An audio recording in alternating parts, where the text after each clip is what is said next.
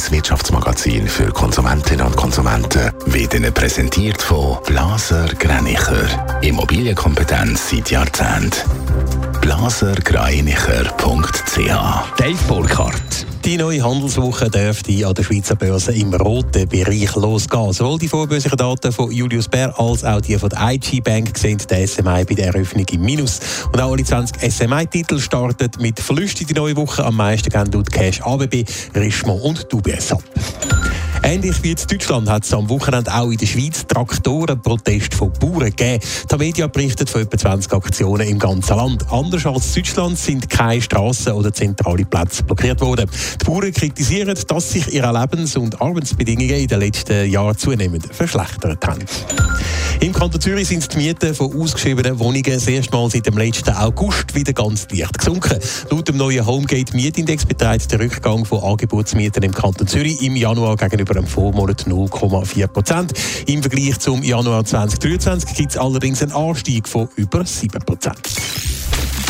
Nicht jeder oder jede kann sich in der Schweiz die Ausbildung finanzieren, die er gerne möchte. Gerade das Studium kann ganz schön ins Geld gehen. Und für solche Fälle ist die Stiftung Educa Swiss ins Leben gerufen worden. Sie hilft bei der Finanzierung von Ausbildungen mit. Und jetzt braucht die Stiftung aber neue Spender, Dave Burkhardt. Ja, seit sieben Jahren gibt es Educa Swiss jetzt äh, schon. Die Idee von der Stiftung ist, dass sie hilft, jedes realistische Bildungsprojekt mitzufinanzieren, wenn sich jemand das selber eben nicht kann leisten kann. Damit soll unter anderem die Chancengleichheit in der Schweiz erhöht werden.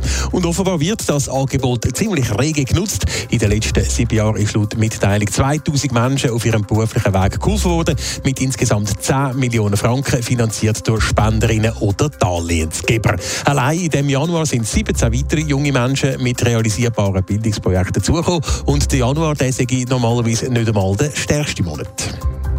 Und der grosse Zulauf, der bringt Educa Swiss langsam aber sicher nicht. Die Nachfrage nach Bildungsdarlehen die könnte langsam aber sicher die verfügbaren Mittel übersteigen, schreibt Educa Suisse heute Morgen.